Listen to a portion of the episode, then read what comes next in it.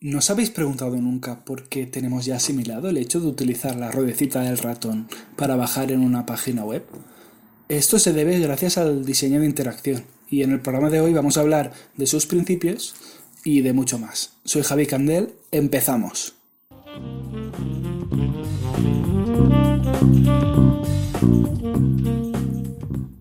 Hoy hablamos de los principios del diseño de interacción. Para aquellos que no sepan lo que es, la interacción es la relación entre máquina y persona. Qué formas tienen de comunicarse entre sí o qué aspectos se tienen que dar para que una persona pueda utilizar una máquina o darle alguna orden y que ésta la haga. Y si no lo hace, cómo se puede revertir este error.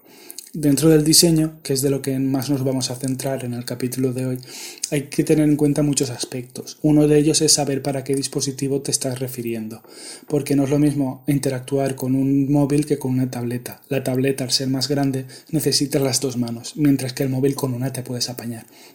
Y no te cuento ya si es un ordenador que necesitas pantallas, teclados, ratones.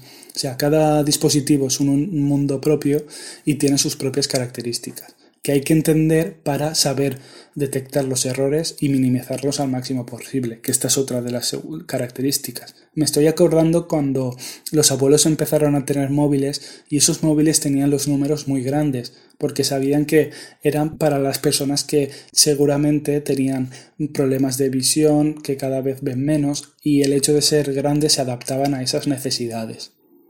Dicho esto, es hora de escuchar a nuestros queridos oyentes y en esta sección revisaremos diferentes problemas o situaciones que se han dado con la tecnología. Dentro el primero.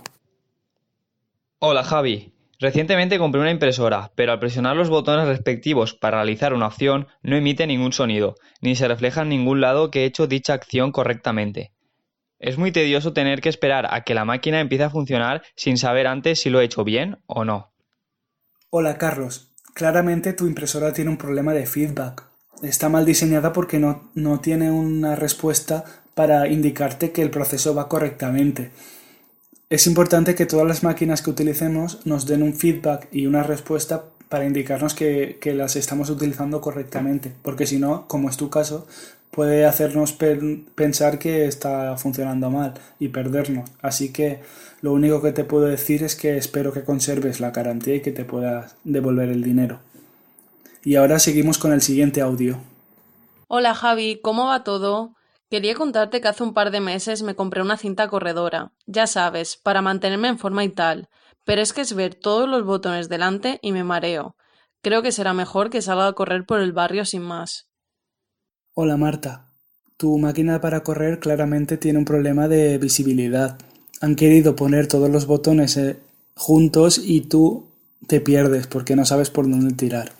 Te recomiendo que mires las instrucciones, pero eh, en, esta, en este caso podemos ver cómo claramente eh, la interfaz de la máquina que estemos utilizando, si no es clara, se nos puede volver tedioso, se nos puede hacer pesado. Así que claramente tiene que tener un buen diseño gráfico que sea entendible y que a la vez sea funcional, porque por muchos botones si no sabes para qué utilizarlos no los puedes utilizar.